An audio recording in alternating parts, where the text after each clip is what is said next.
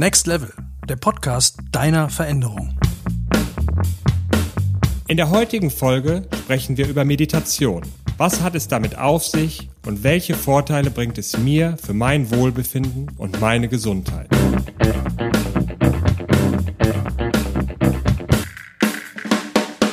Mit Malte und Mats. Hallo Malte, Folge 4 unseres gemeinsamen Podcasts hier. Wie geht's dir? Alles gut in Köln? Hi Mats, äh, ja, alles gut. Äh, wir haben tatsächlich jetzt ja die ersten, wir hatten ja Bombenwetter die ganze Zeit während der Corona-Krise und jetzt haben wir die ersten Tage, wo es mal ein bisschen kühler ist, beziehungsweise jetzt auch geregnet hat. Aber irgendwie gehört es ja auch dazu. Aber ansonsten äh, alles gut. Ja, wir hatten jetzt auch die ersten Tage Regen und ich bin sehr, sehr glücklich, dass es jetzt mal geregnet hat, weil ich sehr unter diesen Pollen gelitten habe, diesen gelben Pollen. Ja. Und äh, es war Wahnsinn, was wir hier, auch wenn ich die Fenster überall zugelassen habe, äh, wo sich dieses Pollenzeug überall verteilt hat. Also vom Auto draußen, da hast du ja gar nichts mehr gesehen. Ja. Ähm, wir fahren ja auch kaum noch, aber äh, hier drin überall. Und jetzt hat es vor zwei Tagen mal das erste Mal geregnet und dann haben wir hier drin mal sauber gemacht. Mhm. Unfassbar, unfassbar, wo dieses Zeug. Und ich bin jetzt kein krasser Allergiker oder so, aber es war mhm. wirklich äh, ey, unglaublich. Der ganze Eimer war nachher gelb. Und ich denke mir immer, ich bin doch kein Baum, das muss diese Pollen noch checken, oder? Lass mich doch einfach in Ruhe. Vielleicht wollen die Bienen zu dir. Ja, da würde ich mich ja noch drüber freuen. Bienen, Bienen finde ich ja voll cool. Ich mag Bienen. Ich bin ein großer Bienenfreund und Honigfreund. Ja. Kennst du das Zitat vom äh, Dalai Lama, was er äh, gerne wäre bei der nächsten äh, Reinkarnation? Wird gerne, er wäre gerne eine Biene, weil er Honig so sehr liebt. Ich kenne das anders. Ich habe es irgendwo mal gehört als ich esse so gerne Honig, dass ich als nächste Inkarnation als, wohl als Biene wiedergeboren werde. Oder so, oder so, ja, auf jeden Fall in der Art. Also äh, Dalai Lama mag auch äh, genauso wie du und ich äh, liebe Honig äh, sehr. Also steht jeden Tag auf meinem Speiseplan. Okay, wusstest du, dass äh, es Ameisenvölker gibt, die sich Honigtau-Maden halten äh, oder Honigtau, was sind das nochmal? Ähm, äh, Gott, wie heißen diese? Honigtaukäfer, glaube ich mhm. und deren Sekret, also im Grunde Käferkacke, äh,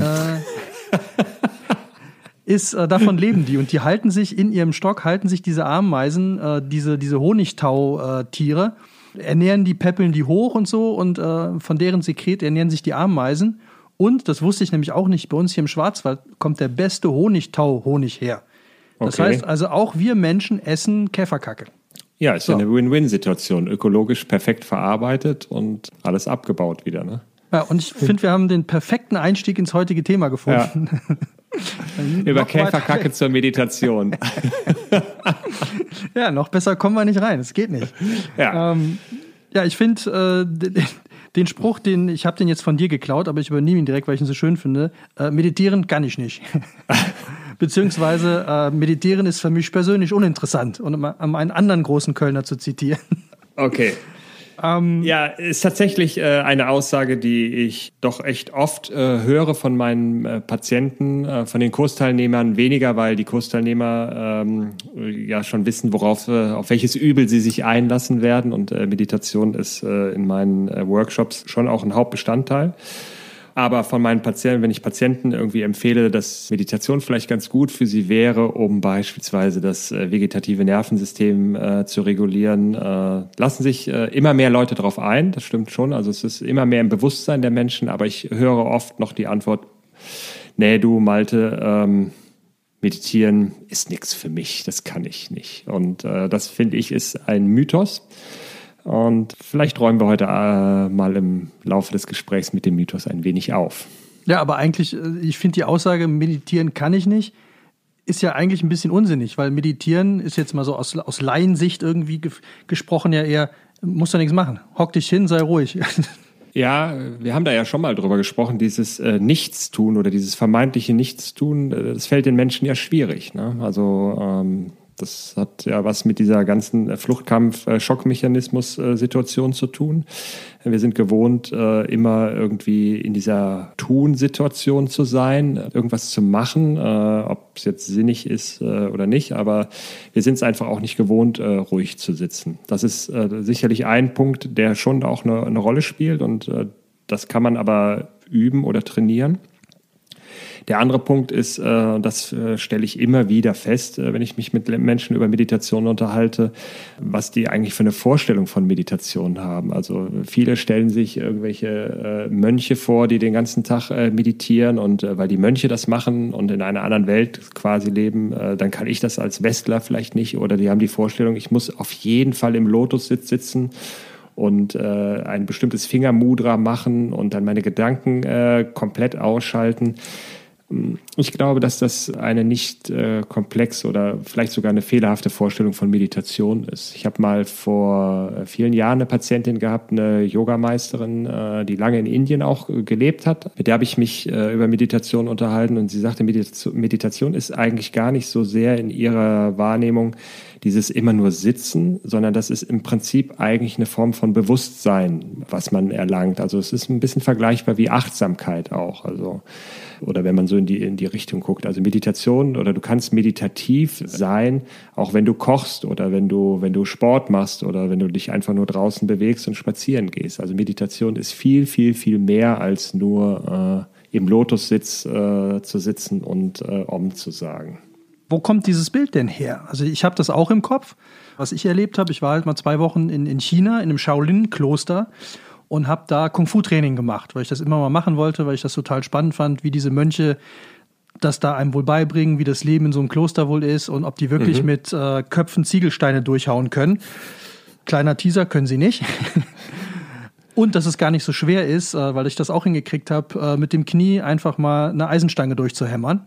Äh, was viel mehr mit der Porosität der Eisenstange zu tun hat, als mit der Technik, die du im Kung Fu lernst. Ja, ist ja dann also, besser, dass, äh, wenn die Eisenstange porös ist und nicht dein Knie, ne? Ja, ja genau. Also das ist, war, war deutlich einfacher, als ich mir es vorgestellt hatte.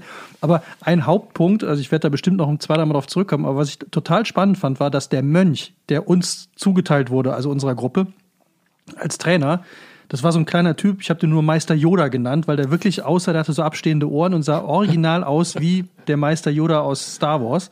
Sehr gut. Und der kam morgens immer mit, mit einem Damenfahrrad zum Training, mit so einem Körbchen vorne drin. Dann kam der rein, hat erstmal mit dem Hausmeister eine Zigarette geraucht. Dann haben die da gesessen und haben uns vorgemacht, was wir zu tun haben, weil der kein Wort Deutsch oder Englisch konnte. Und dann haben wir, liefen wir eine halbe Stunde in der Halle rum, haben uns warm gemacht und die waren da lustig am Qualmen. So, und danach ist er halt wieder nach dem Training, das dauerte irgendwie dreimal drei Stunden, Aha. ist er halt wieder mit seinem Damenfahrrad nach Hause gefahren das war's. Und diese Mönche, diese Meditationsmönche, die waren gar nicht in diesem Kloster, sondern die waren so eine Abteilung weiter in so kleinen Tempeln und da saßen dicke alte Männer rum und haben einfach gesessen. So, mhm. und die saßen da auch den ganzen Tag. Ich weiß nicht, was die da gemacht haben, ob die meditiert haben oder nicht, aber irgendwie habe ich da dieses ganze Bild, was ich vorher im Kopf hatte, mit ne, so Meditation und boah, total tolle Sache und, und irgendwie so heilig und, und so in sich gekehrt und so, war da bei mir total weg. Äh, mhm. Äh, aber trotzdem die Frage, wo kommt es her? Also warum glauben wir, dass Meditation oder viele, dass Meditation immer sowas, oh, das ist, das können nur Leute, die das seit Jahrhunderten machen oder das muss man jeden Tag zehn Stunden machen und dann im Lotus sitzen. Wo kommt das her? Ist eine gute Frage, die ich, die ich auch erstmal so gar nicht so ad hoc oder mit einer Antwort irgendwie äh, beantworten kann. Ich glaube, dass das äh, sicherlich auch ein Stück weit äh, ein Bild ist, was irgendjemand geprägt hat, äh, durch Werbung oder wie auch immer. Ähm, ich meine, wenn du dir die meisten Meditations-CDs anguckst oder Videos zur Meditation, äh, es ist ja auch immer wieder so dasselbe Image, was so transportiert wird. Ne? Es sitzt jemand im Lotus sitzt da und im Hintergrund hörst du dann irgendwie einen Bachlauf oder das ein Meeresrauschen oder ein bisschen Vogelgezwitscher oder so. Also es ist ja immer eine bestimmte Harmonie an äh, Eindrücken, die da äh, vermittelt wird. Und das ist auch ein Teil von Meditation. Also Meditation ist, wie du ja auch äh, sicherlich erfahren hast, ein ganz großes Spektrum, was man da machen kann. Es gibt unterschiedlichste äh, Arten von Meditation, unterschiedlichste Zwecke kann man mit Meditation äh, verfolgen. Wir können eine Atemmeditation machen, dann bist du danach, äh, hast das Gefühl, du bist zehn Kilometer gelaufen. Ja, also das, man kann das sehr in die körperliche Ebene reinholen, sehr auf der geistigen Ebene bleiben. Aber es ist, wie du schon sagtest, auch ähm, in unserer westlichen Welt so ein bestimmtes Bild hat sich da in unserem Hirn irgendwie eingebrannt. Und wenn wir nur eine Wahrnehmung oder eine Sichtweise auf eine Situation oder auf ein Ding haben, dann ist es äh, durchaus sehr eindimensional. Aber wo es so richtig herkommt, wer das propagiert oder so, das kann ich dir ehrlich gesagt auch nicht sagen. Ja, aber es ist interessant. Also ich habe das erlebt damals. Äh, also ich habe halt auch mal früher meditiert. Keine Ahnung, ob das mhm. das ist, was du gleich als Meditation bezeichnen würdest. Aber als das so, als ich so 17, 18, 19 war, da war das so total angesagt. Also dann hatte jeder die Paul Horn oder Paul Horn äh, LP, LP noch zu Hause. Diese Aufnahme, mhm. ich weiß nicht, ob du die kennst, äh, in uh, Inside the Taj Mahal oder Inside the Great Pyramid, wo der Typ mhm. sich halt mit einer Querflöte in große Räume, also halt die Pyramiden oder das Taj Mahal gesetzt hat mhm. und hat halt so ganz langsame Musik gespielt mit der mhm. Querflöte. Und mhm. das war halt total meditativ, wenn du dazugehört hast. Und das war so, mhm. ja, jetzt setzen wir uns mal alle hin und jetzt konzentriert sich mal jeder und so. Das war so, jeder hat sich sowas zusammengestrickt, wie es so sein kann. Und jetzt mhm. habe ich ja in äh, Vorbereitung auf unsere heutige Sendung, habe ich mir natürlich jetzt auch mal eine Meditation von dir zu Gemüte mhm. geführt. Mhm. Und äh, das ist eine, 9 oder 10 Minuten Meditation, mhm. die du äh, mal aufgenommen hast. Wo man irgendwie immer mal wieder seinen Atem hochziehen soll mhm. und dann über den Kopf rauslassen soll. Ich habe das probiert. Ich fand das sehr anstrengend. Mhm. Äh, ich war absolut nicht in der Lage, die Luft so lange anzuhalten. Mhm. Daran scheiterte es, scheiterte es schon direkt am Anfang. Aber da würde ich jetzt gerne an konkret diesem Beispiel, fände ich es mal schön, irgendwie, wenn du mal erklärst, was das bringen soll. Dass ich zehn Minuten sitze, liege, stehe, was auch immer und mhm. versuche jetzt meinen Atem quer durch vom Beckenboden über die Lungen, äh, über den Kopf äh, hochzuziehen und rauszupressen. So, jetzt erstmal an alle Zuhörer da draußen. Äh, die Meditation, von der äh, der Mats da gerade spricht, das ist, äh, wir haben die äh, zurück in die Schöpferkraft genannt. Die Meditation, die wir auch gerne verlinken und aufgrund der aktuellen Situation zurzeit auch komplett kostenfrei auf der Homepage zum Download zur Verfügung steht.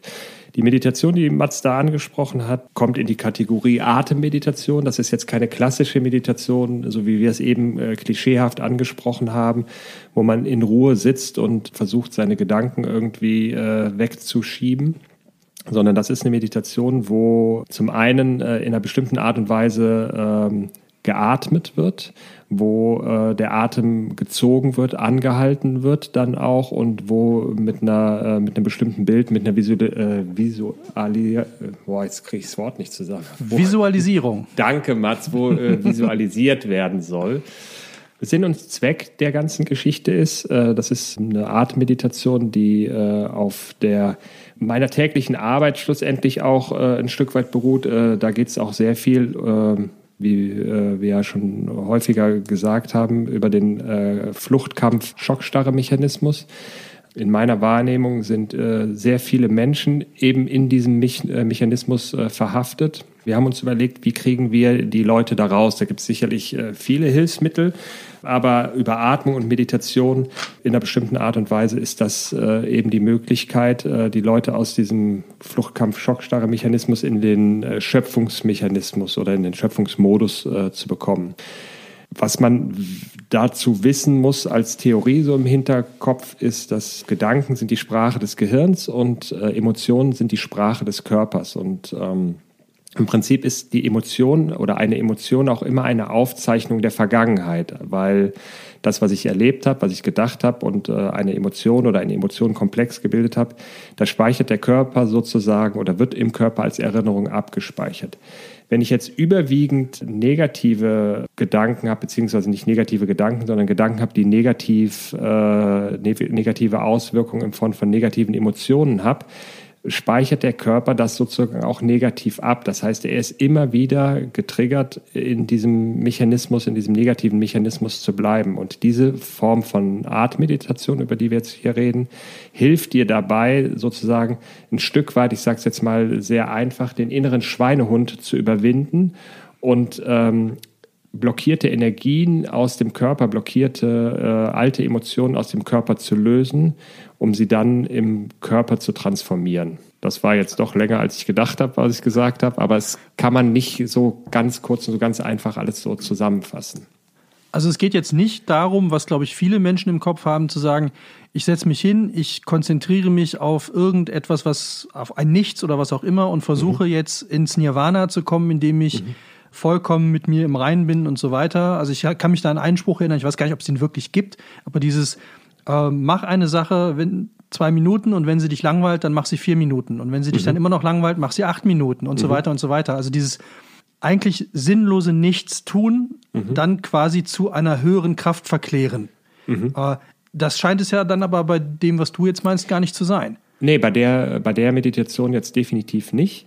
Du kannst dich hinsetzen, das ist eine Methode der Meditation oder grundsätzlich eine Meditation, äh, Methode in der Meditation, sich hinzusetzen und zu gucken, welche Gedanken kommen und die Gedanken dann einfach wieder bewusst schweifen zu lassen, um in diese Lehre, in dieses Nirvana oder wie auch immer wir das nennen mögen, äh, zu kommen.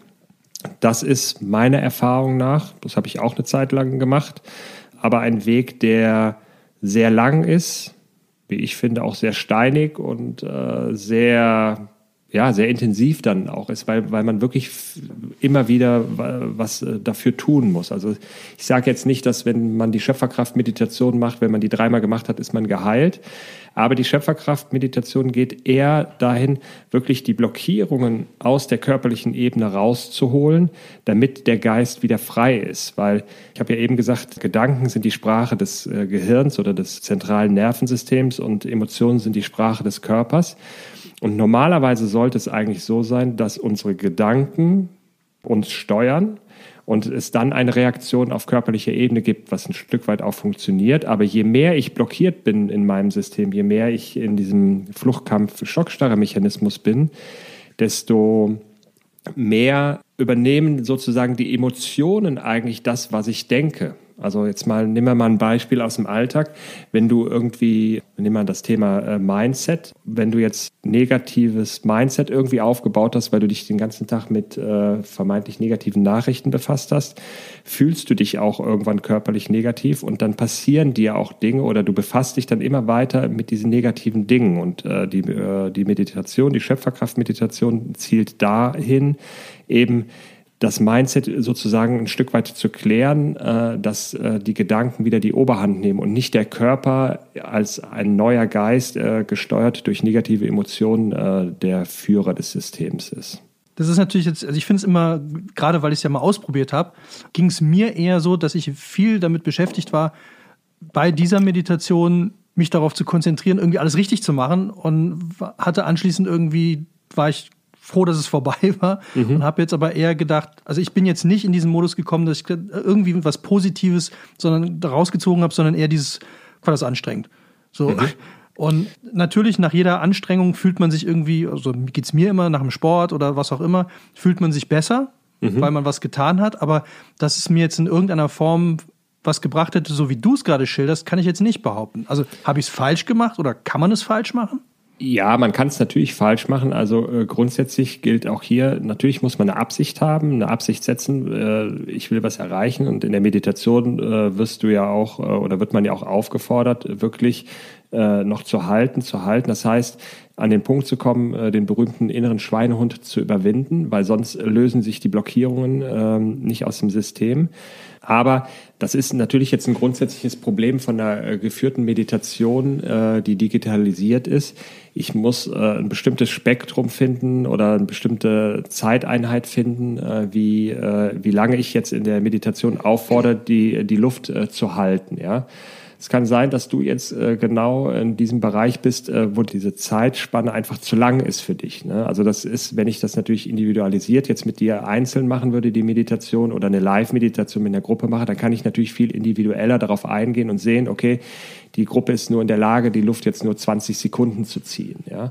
Ähm, aber Leute, die sehr äh, geübt sind in der Meditation, die haben äh, eher das Gefühl, äh, der Punkt kommt, wo man eigentlich aufhören will. Und über diesen Punkt muss man äh, ein Stück weit äh, drüber kommen noch. Das ist ein grundsätzliches Problem, wenn man eine, eine Meditation für die Allgemeinheit, die digitalisiert ist, äh, zur Verfügung stellt. Das ist erstmal das erste Problem.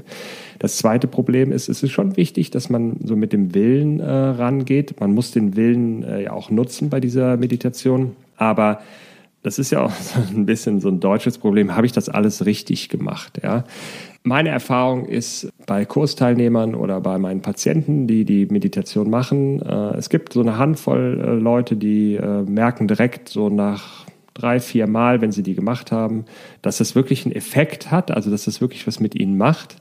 Und äh, dann gibt es äh, aber auch einen Großteil der Leute, da muss man einfach sagen, die müssen die Meditation mindestens zwei Wochen, drei Wochen äh, am Stück machen, bis sie wirklich mal eine Veränderung merken. Aber ich, wenn ich mich richtig erinnere, äh, deine Frau hat die Meditation doch auch gemacht und die hat ja ziemlich äh, positiv darauf reagiert, oder? Absolut. Also sie war begeistert davon. Ich konnte es halt nicht nachvollziehen, aber mhm. es kann natürlich jetzt auch genau das Problem sein oder die Frage, mit welchem, mit welcher Einstellung gehe ich daran was erwarte ich mir davon und was will, warum will ich das überhaupt machen? Also, weil ich habe es jetzt einfach mal gemacht, um mal zu gucken, was es ist, was du da mhm. anbietest. Ja. Ähm, ich hätte es von selber gar nicht versucht, weil ich jetzt ja. für mich überhaupt keinen Grund sehe, sowas zu tun. Und da würde ich mal auch ganz ketzerisch fragen wollen, bringt es nicht für viele Leute einfach einen Erfolg, wenn sie sich mal wirklich hinsetzen und mal zehn Minuten die Klappe halten und sich mhm. mal einfach darauf besinnen, wer sie sind und mal nichts machen. Also so wirklich dieses so, ne, dir ist nach zwei Minuten langweilig, ja, dann bleib noch vier Minuten sitzen. Dir ist mhm. immer noch langweilig, ja, dann mhm. bleibst du acht Minuten sitzen. Mhm. Weil ich nach wie vor finde, dass ganz viele Leute viel zu wenig dazu kommen, einfach mal sitzen und wie Loriot das so schön beschrieben hat, fand ich, da muss ich immer dran denken, wenn es darum geht, ich wohne jetzt einfach mal eine halbe Stunde. So, so, da gibt es ja diesen wunderbaren Sketch, wo der Typ in, in seinem Sessel sitzt und die Frau in der Küche rumrennt und soll ich dir die Zeitung bringen? Und er sitzt da nur und will eigentlich nichts machen.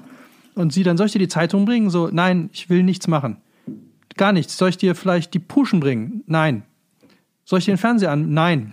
Wann kann ich dir denn die Zeitung bringen? Ja, er will einfach nur sitzen. Und ich glaube, wohnen hat er das gar nicht genannt. Da bin ich irgendwann mal drauf gekommen, weil ich das so schön finde, mhm. weil es das Wort, das Verb wohnen ja eigentlich nicht, man kann ja gar nicht wohnen eigentlich. Also so, und, ja. und dieses, ich habe irgendwann, glaube ich, mal gesagt, so, als irgendeiner fragte, so, hast du nicht Bock, irgendwie das und das zu machen? Und da habe ich irgendwie spontan gesagt, so, nee, in der nächsten halben Stunde wohne ich einfach mal. Ja. Und habe dann mich hingehockt und habe eine halbe Stunde darüber nachgedacht, wie wohnt man denn? Also welche Aktivität bedingt Wohnen? Und äh, habe das mal in allen Zimmern ausprobiert und habe festgestellt, es wohnt sich überall anders. Okay.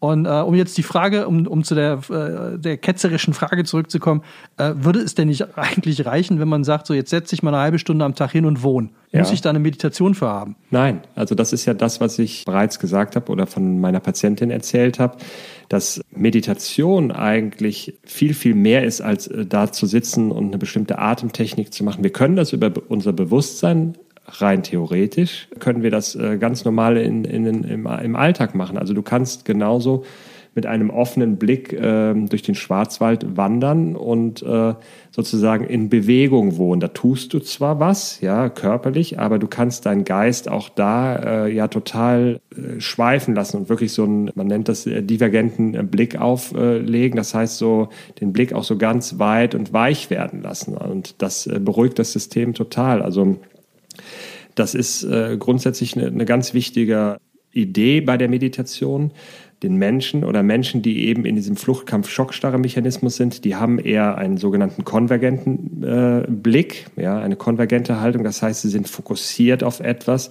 Äh, denkt an das Bild mit dem Säbelzahntiger. Wenn der Säbelzahntiger vor mir steht, dann gucke ich ganz genau auf den Säbelzahntiger drauf und gucke, welche Bewegung der jetzt macht, welche Gestik und Mimik der hat, der sozusagen, wie kann ich das interpretieren, um jetzt zu entscheiden, kämpfe ich oder flüchtig oder wie auch immer. Wenn ich da mich mit einem äh, sogenannten divergenten Fokus hinstelle und auch gleichzeitig noch beobachte, zwar den Säbelzahntiger sehe, aber auch beobachte, ach, da hinten sind ein paar Bienchen an den Blumen und da fliegt ein Vögelchen und so. Das ist äh, nicht im Sinne des Fluchtkampfmechanismus, dass ich mich jetzt eventuell verteidigen muss oder eben flüchten muss, ja. Und was du jetzt so suffisant als Wohnen bezeichnest, ist eine Übung, um auch in diesen divergenten Fokus zu kommen. Und divergenter Fokus ist dann wirklich dieser Schöpfermodus, von dem wir ja immer wieder schon oder ich immer wieder schon gesprochen habe. Das ist eine Möglichkeit, eine legitime Möglichkeit. Meine Beobachtungen gehen eben dahin, dass das viele Leute einfach nicht können. Ja, die können nicht ruhig sitzen Und äh, denen aber zu sagen, jetzt sitzt doch mal ruhig, das triggert die eher noch mehr an. Ne? Also das ist so, das lässt die eigentlich nicht ruhiger werden, sondern die werden eigentlich eher noch unruhiger dadurch. Und ich sehe Meditation im klassischen Sinne jetzt so wie bei der Schöpferkraftmeditation, das ist eine Übung, eine Möglichkeit, eben ein bestimmtes Ziel zu erreichen, nämlich die Leute aus dem konvergenten in den divergenten äh, Modus äh, zu bekommen. Das ist einfach eine Möglichkeit. Vielleicht hat die, die Meditation auch bei dir nicht angeschlagen, weil du eben wohnen kannst. Ja? Vielleicht äh, ist, ist sie für dich nicht notwendig. Vielleicht gibt es bei dir nicht so wahnsinnig viele blockierte Energien, äh, die dich in diesem eben Überlebensmodus äh, primär fixiert halten. Das ist, das ist durchaus auch eine Möglichkeit. Also es gibt viele Möglichkeiten, warum was nicht funktioniert. Und das ist nicht immer negativ oder weil man was falsch gemacht hat auch. Ich kann nur sagen, von meiner Seite aus oder aus meiner Perspektive heraus, den Leuten, denen ich die Meditation empfehle, ja, das äh, ist natürlich schon, schon spezifisch rausgesucht. Ich empfehle die nicht einfach so, sondern ich gucke äh, gerade nach den Behandlungen oder während den Behandlungen äh, könnte das einem Patienten weiterhelfen. Muss ich ganz klar sagen, über 80 Prozent der Leute, die die auch wirklich konsequent eine Zeit lang machen, sagen, es hat sich definitiv was bei mir verändert. Also das glaube ich auch sofort, dass das was ändert. Ich frage mich nur die ganze Zeit, äh, das muss ich mal kurz einschieben, warum es immer der Säbelzahntiger ist. Also der, der macht ja eine unglaubliche Karriere, weil jedes Mal, wenn es irgendwo ein Beispiel gibt mit Steinzeit, taucht dieser Säbelzahntiger nicht nur bei dir oder bei uns jetzt auf, sondern ja. ich weiß gar nicht, wo, wo der jetzt wieder immer herkommt, weil es ist immer der Säbelzahntiger. Also der hat ein ganz, ganz schlechtes Image, finde ich. Ja, der hat Und mich, möchte an dieser der Stelle, mich, nee, der hat mich gesponsert. Ah, du. Die heutige Folge wurde gesponsert von der Säbelzahntiger GmbH. Was verkaufen die denn? Was, äh, also die verkaufen auf jeden Fall nicht die Zähne vom Säbelzahntiger. Ja, aber, aber ich fände so ein In Interview mit dem Säbelzahntiger fände ich mal gut, ob dem klar ist, welche schle welch schlechtes Image er immer hat. Also ja. ne, immer, wenn irgendwie so Schockstarre oder wenn man nicht wegrennen will oder dieses ewige, äh, immer wenn es um Steinzeitmenschen geht, da kommt nie ein Löwe um die Ecke oder da kommt ein Mammut. Das ist immer der Säbelzahntiger. Also entweder hat er eine super gute oder eine super schlechte PR-Agentur. Ja, Aber gut, wenn die Folge jetzt hier gesponsert ist, dann müssen wir mal gucken, wie wir das hinkriegen. Vielleicht, vielleicht ist auch in unseren Breitengraden der Säbelzahntiger äh, besonders viel unterwegs gewesen. Also der Löwe, mit dem assoziieren wir, also assoziiere ich jetzt zumindest eher Afrika und äh, andere Kulturkreise und vielleicht, nein, weiß ich nicht. Äh, Spaß beiseite. Aber vielleicht war der total nett. Vielleicht war das ein total friedlicher ähm, Fleisch, äh, Pflanzen, ein Vegetarier. Wahrscheinlich. Der, der vielleicht, vielleicht ist der ja auch nur Vegetarier, so wie du. Deswegen. Äh, ja, also. Nein, also das ist, er ist, er ist also, ausgestorben. Ist ja so ein bisschen, ist ja, äh, aber du hast grundsätzlich recht. Es ist schon spannend, äh, auch äh, zu beobachten oder zu hinterfragen, warum ist es immer der Säbelzahntiger? Es ist genauso vergleichbar mit diesem Bild. Warum haben wir eigentlich immer dieses äh, gleiche klischeehafte Bild von Meditation äh, immer vor Augen? wenn wir über Meditation reden. Ne? Also ich habe immer das Gefühl, dass alle Leute, die über Meditation reden ob es jetzt jemand ist, der sie, der sie aktiv betreibt oder der anderen das beibringt, dass das immer so einen Touch hat von, also für mich zumindest von, das muss man machen, wenn man ein besserer, ausgeglichener, tollerer Mensch werden will. Mhm. Das hat so was Bekehrerisches. Während mhm. ich immer das Gefühl habe, so, wenn dadurch ein Problem gelöst werden soll, was ich anscheinend für mich gar nicht entdeckt habe. Mhm. Also Gegenbeispiel, ich komme zu dir in die Praxis, weil ich Schmerzen habe, weil mir irgendwas mhm. wehtut. Dann mhm. machst du irgendwas, was ich bis heute nicht verstanden habe, aber da kommen wir auch noch mal irgendwann zu. Und dann geht es mir nach ein paar Wochen besser. Mhm. So. Und ich hätte jetzt aber überhaupt nicht von mir aus den Drang zu sagen, verdammt, ich muss meditieren lernen, damit ich welches Problem löse. Mhm. Also das, das ist für mich so die Fragestellung dahinter, warum soll man das überhaupt machen und warum hat es immer diesen, diesen, äh, oder hat es diesen heiligen Touch überhaupt, dieses, wenn du ein guter Mensch oder ein besserer Mensch werden willst, ein gesünderer Mensch, musst du meditieren. Mhm.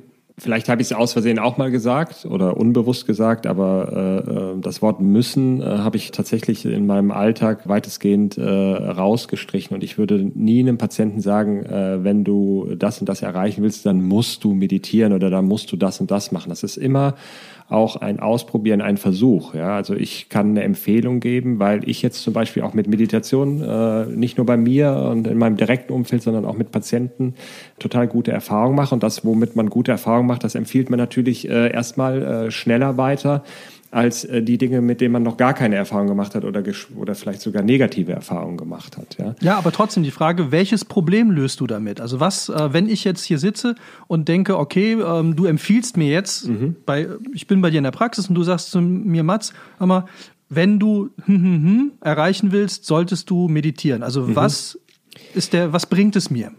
Ja, also wenn, äh, ich möchte mal bei dem Beispiel der Praxis bleiben. Wir nehmen jetzt mal ein ganz einfaches Beispiel. Der Patient hat äh, Schulter-Nackenbeschwerden. Ja? Dann ist zumindest von der ganzheitlichen Sicht so, äh, die Ursache für die Schulter-Nackenbeschwerden müssen A noch lange nicht im Schulter-Nackenbereich zu liegen äh, oder liegen. Die können ganz woanders äh, sein. Dann ist die nächste Frage oder was man gucken muss, ist es ein rein körperliches Problem? Oder ist es vielleicht ein psychoemotionales Problem? Ist es ein Stressthema? Ist es ein Ernährungsproblem? Also es gibt die, die Ursache dessen, äh, warum wir Beschwerden haben, die dahinter stehen, die Ursachen, die, das ist ganz mannigfaltig. Ja? Also das ist ein bisschen vergleichbar wie äh, ein Eisberg, der im, im, im Wasser schwimmt. Die Spitze des Eisbergs ist vielleicht, der, ist dann symbolisch gesehen der Schmerz, aber ich glaube, sieben Achtel des Eisberges sind unter der Wasseroberfläche und das sehen wir im ersten Moment nicht. Unser Verstand sagt uns, okay, Schulter-Nackenbeschwerden, da muss was am Nacken kaputt sein, ja. Und da muss ich erstmal, oder als, äh, als osteopathischer äh, Therapeut, äh, begebe ich mich erstmal auf die Suche und gucke, was ist denn eine vermeintliche Ursache.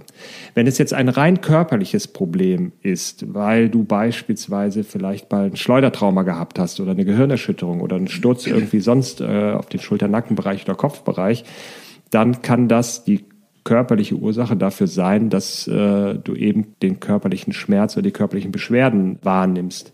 Aber jemand, der vielleicht keine körperlichen Ursachen hat, sondern äh, ein Stressthema hat, da würde ich dann eher sagen, okay, das ist jemand, dem Meditation in Bezug auf die Situation jetzt eher helfen würde. Also ich würde das viel individualisierter sehen, auf die Situation des Patienten oder des Menschen gesehen, äh, zumindest aus der Praxis heraus.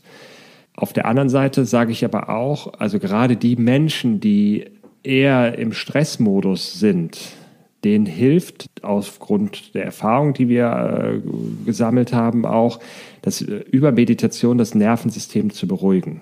Aber es gibt auch andere Möglichkeiten. Also das, ich fände es dramatisch, wenn die Schöpfung das äh, so reguliert hätte, dass äh, nur Meditation uns äh, helfen würde. Das, äh, also glaube ich. Wärst du Wärst du mit der Aussage also eines Pragmatikers wie mir in dem Fall einverstanden oder könntest du dich damit anfreunden, wenn ich sagen würde, dass Meditation ein Tool ist, um jemandem zu helfen? Mhm. Also wirklich ein, eine, eine praktische Anwendung mhm. wie Massage, mhm. ähnliches.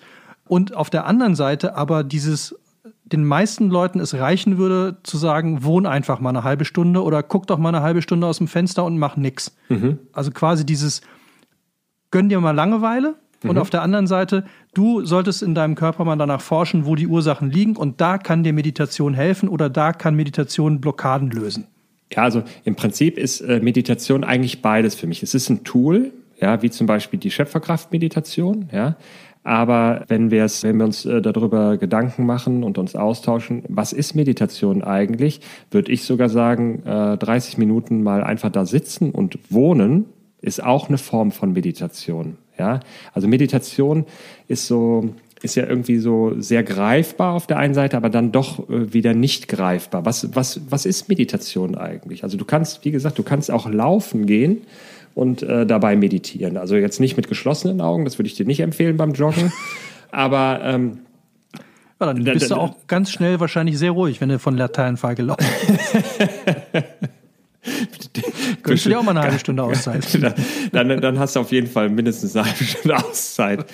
Ja, es ist ja auch, wo wir jetzt ja auch beim Klischee waren, äh, schon äh, von Meditationen, dass die Leute, dass man immer sitzen muss, das, das stimmt ja überhaupt gar nicht. Also es gibt ja ganz viele Formen der Meditation. Also man kann auch im Liegen meditieren, man kann im Stehen meditieren und ich, ein ganz großer Verfechter bin ich von Gehmeditation. Also ich kenne zum Beispiel ganz viele Leute, die jahrelang meditieren und echt gut meditieren, die kommen gut in, äh, in bestimmte äh, Bewusstseinsebenen rein. Aber sobald die aufstehen, sind die direkt wieder in ihrem alten Modus. Ja, also das heißt, die Energie, die die gebündelt haben, das, was die äh, Tolles äh, geschaffen haben, vielleicht auch Heilungsprozesse in Gang gesetzt haben, die ist sozusagen auf der Stelle, wo sie meditiert haben. Aber sobald sie aufstehen und die Augen aufmachen, sind sie wieder das alte Ich. Ja, und Meditation ist für mich auch, und deswegen habe ich eben gesagt, auf der einen Seite ist es ein Tool, auf der anderen Seite ist es für mich auch eine Philosophie oder eine Weltanschauung. Es ist sowas Übergeordnetes irgendwie auch. Also für mich ist Meditation äh, eine Möglichkeit, äh, wie ich äh, Veränderungen in Gang setze und äh, dann auch neue Routinen schaffe. Also das heißt, wenn du nicht mehr möchtest, dass du auf bestimmte Dinge so hektisch reagierst oder aggressiv reagierst, wäre beispielsweise auch Meditation eine Möglichkeit, um dich sozusagen aus diesem alten Bewusstsein rauszuholen und in ein neues Bewusstsein zu schaffen. Und da ist zum Beispiel die Gehmeditation total wichtig, damit der, das System auch lernt, wie ich das neue Bewusstsein, das neue Mindset auch in den Alltag, also in die Bewegung bringe, weil ja, viele Menschen sitzen sehr viel am Tag, aber eigentlich sind wir auch äh, in Bewegung. Und es ist ja, wäre ja total äh, schön, wenn die Menschen nicht nur äh, in der Sitzmeditation ihr Herz öffnen, sondern das geöffnete Herz, also ein bisschen mehr Liebe auch in die Welt hinaustragen würden, wenn sie auch mit anderen Menschen sich unterhalten oder äh, oder grundsätzlich äh, von A nach B fahren oder wie, wie auch immer. Also es geht für mich nicht nur darum, in erster Linie schon einen, einen Veränderungsprozess in Gang zu setzen, aber dann sozusagen die neue Energie dann auch mit ins Leben zu nehmen. Also wenn wir jetzt einen Podcast nur über Meditation machen würden, dann würde ich den jetzt Meditation am offenen Herzen nennen. Am offenen, also nicht Operation am offenen Herzen. Ja, Meditation aber, am offenen Herzen. Aber dann, dann, machen wir mit, mit einem Bild, äh, wo wir beide äh, OP-Hauben tragen und einen Mundschutz tragen und ein Skalpell in der Hand haben. Das wäre doch ein schönes, ja. äh, schönes, äh, haben wir doch direkt ein Cover. Auf jeden Fall für diese Episode haben wir jetzt schon mal eine schöne Idee von Cover. Damit wir jetzt bald dann äh, ich wieder zum Wohnen und du zum Meditieren kommen, ja. kommen wir mal Richtung Ende und da würde mich jetzt vor allem noch interessieren, weil ich bin ja immer ein Freund, wie du wahrscheinlich schon gemerkt hast in den letzten Folgen, von praktischen Anwendungen, von gib mir was, womit ich arbeiten kann. Mhm. Wenn jetzt jemand denkt, und ich kann mir gut vorstellen, dass es vielen, äh, für viele was Gutes ist zu sagen, okay, ähm, ich ändere, ich würde gerne mal ganz bestimmte Sachen in mir ändern. Also meine Einstellung zu meinem Nachbarn oder zu meinem Chef oder zu meinem irgendetwas, äh, was mich geistig nervt. Mhm. Also wo ich denke, so, das würde ich gerne weghaben. Mhm. Was wäre denn jetzt so dein Tipp oder wie kann ich damit anfangen? Weil ich glaube, die meisten stehen dann wieder da und dann, äh, ja, und ja, ich will gerne meditieren, ich würde es gerne ändern. Was mache ich denn jetzt? Mhm. Okay. Auf der Homepage äh, sind aktuell äh, äh, drei Meditationen äh, im Download zur Verfügung. Es gibt, äh, ich will aber auf eine, eine ganz bestimmte Meditation noch äh, hinaus. Das ist eine Dankbarkeitsmeditation, beziehungsweise, äh, hört sich jetzt ein bisschen komplizierter an, das ist eine Meditation zur Herz-Hirn-Kohärenz. Was das bedeutet, können wir erstmal ein bisschen außen vor lassen, aber diese Meditation, die ist eher eine ruhigere Meditation, äh, nicht eine klassische Entspannungsmeditation, weil man da auch in einer bestimmten Art und Weise zwischendurch atmen soll und vor allem ein Gefühl, das Gefühl der Dankbarkeit aufbauen soll. Die geht auch so acht, neun Minuten ungefähr. Das ist äh, für die, die sich jetzt mit der Schöpferkraft-Meditation eher ein bisschen schwerer tun, äh, ist das eine super Möglichkeit, das System zu beruhigen. Ich kann dir jetzt oder man kann nicht so pauschal, das kann ich auch in, in der Einzelsitzung mit meinen Patienten nicht immer direkt äh, so knallhart beantworten, so nach dem Motto, äh, Malte, ich habe ja Knieschmerzen. Was ist denn jetzt die absolut wirkliche Ursache für meine Knieschmerzen? Und was muss ich für eine Übung machen, damit meine Knieschmerzen weggehen? Also das muss man tatsächlich ein Stück weit individuell gucken. Deswegen kann ich jetzt hier für eine größere Hörerschaft auch nicht äh, sagen, ihr müsst jetzt immer das oder das machen. Ihr müsst tatsächlich auch mal ein bisschen äh, austesten und ausprobieren. Was wir aber wissen aus der Erfahrung ist, wenn wir den Körper in einen bestimmten Modus bringen, also wenn wir das System äh, in den Modus der Dankbarkeit bringen, dann wirst du äh, wesentlich weniger dafür anfällig sein, äh, negative Gedanken äh, zu hegen. Ja, negative Gedanken kommen äh, in der Regel immer dann äh, zustande, wenn wir vom System her auch in einem negativen Mindset sozusagen sind. Und es geht eigentlich darum, das System zu verändern und dann äh, lösen sich viele Dinge häufig, äh, häufig mit auf. Also die Dankbarkeitsmeditation ist äh, ein Tool. Das ist, äh, und auch wenn ihr jetzt sagt, oh, acht Minuten äh, habe ich die Zeit oder wie auch immer, das geht total schnell rum. Ich, äh, ist auch eine super Meditation für Kinder um die um Kinder gerade in der aktuellen Situation, die äh, nicht ausgelastet sind, äh, das System äh, wieder so ein bisschen zu beruhigen. Und ich bin ganz großer Verfechter von der, von der Schöpferkraftmeditation. Einfach mal ein bisschen ausprobieren und nicht direkt den Kopf in den Sand stecken, sondern macht's mal ein paar Tage und dann äh, gucken wir weiter. Dann bin ich dir jetzt mal sehr dankbar für diese schönen Worte und für die Anregungen und äh, ich schmeiß auch noch mal was in die Runde, was Meditation angeht. Bevor wir zum Ende kommen, ich habe mal, äh, es gibt einen Film von einem belgischen Regisseur. Ich glaube, der heißt Das Leben der Jeannette irgendwas. Mhm. Äh, Gucke ich aber noch mal, dass wir das verlinken können, weil das ist äh, filmische Meditation. Mhm. Der Film dauert drei Stunden mhm. und äh, es sind dreimal exakt derselbe Tag im Leben einer Frau. Mhm. Und das Krasse ist, dass es wirklich immer exakt dasselbe ist. Also sie steht jeden Morgen auf, weckt ihren Sohn, macht das Frühstück, mhm. dann geht sie, bringt sie den raus, dann geht sie ins Bad, dann macht sie Mittagessen, dann räumt sie die Wohnung auf und also die Handgriffe sind auch immer dieselben. Mhm. Also es ist exakt, du siehst dreimal denselben Tag, jeder Tag dauert eine Stunde. Mhm. Und die Variationen am Tag zwei, und das ist wirklich spannend, deswegen muss man den Film am Stück durchgucken. Die sind winzig. Mhm. Also da fällt dir am zweiten Tag fällt dir beim Kartoffelschälen einmal eine Kartoffelschale nicht in den Mülleimer, sondern ins Waschbecken. Mhm. Und diese Nervosität dieser Frau, also das gipfelt auch nachher, das spoiler ich jetzt auch nicht, aber du musst halt bis dahin halt zwei Stunden, 58 Minuten durchhalten. Und du fragst dich immer wieder nach, also die erste Stunde, es geht ja noch, weil du es ja noch nicht kennst, aber die mhm. zweite Stunde ist ja dasselbe nochmal und die mhm. dritte wieder, dass du dranbleibst und dir die ganze Zeit die Frage stellst, warum tue ich das? Also mhm. warum mache ich das? Aber in dem Moment, wo du loslässt und einfach sagst, ich gucke mir das jetzt drei Stunden lang an, weil ich wissen will, mhm. was der sich da macht. Dieser Film ist einer der für mich faszinierendsten Filme, über die ich nie vergessen werde. Mhm. Und ich kann dir jede Handlung exakt erzählen und auch dann, ich habe den tatsächlich nochmal geguckt. Aber dann aufgeteilt, dann habe ich mir jeden Tag eine Stunde angeguckt, Aha. um die Veränderung nochmal genauer nachzuvollziehen. Ja. Also das ist, fand ich eine sehr krasse, äh, weil man ja eigentlich gewohnt ist, Leinwand, da passiert dauernd was und Action und hast du nicht gesehen. Und das war so für mich so total so eine filmische Meditation. Also kann ich nur empfehlen, äh, ich suche den Namen von dem nochmal raus, wir okay. verlinken das.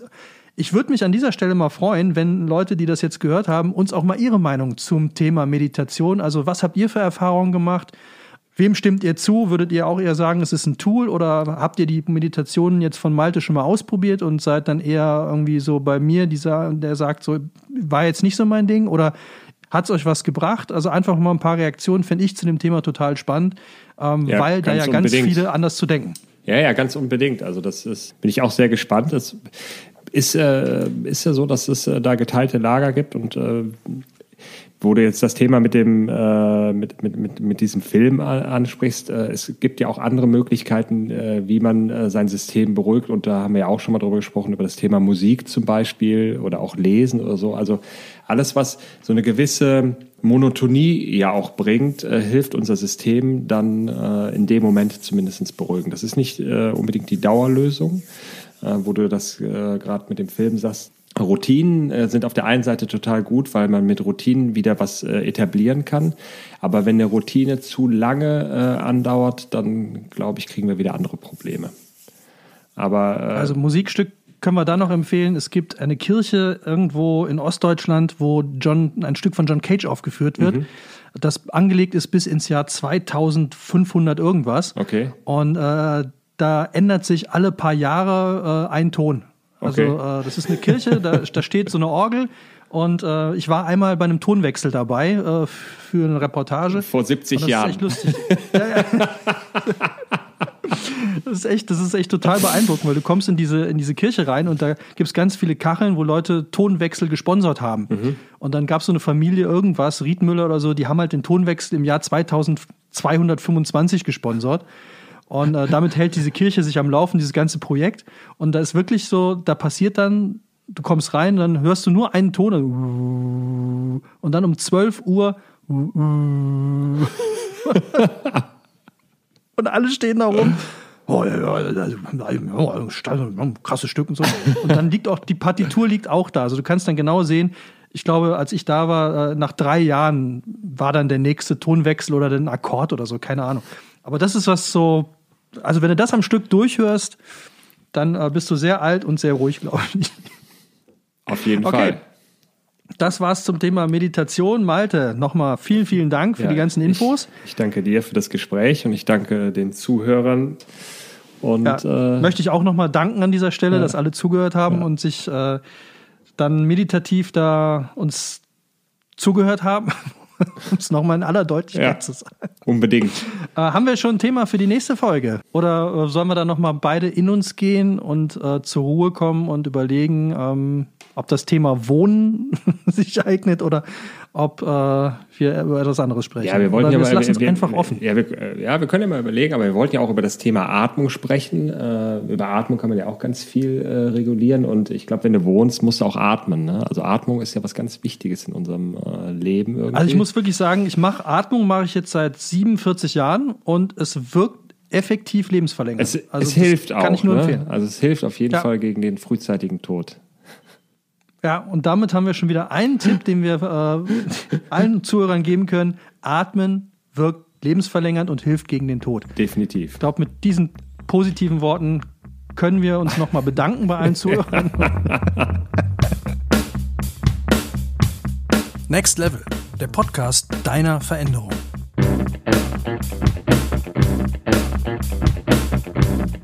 Konzept und Produktion Audiotextur.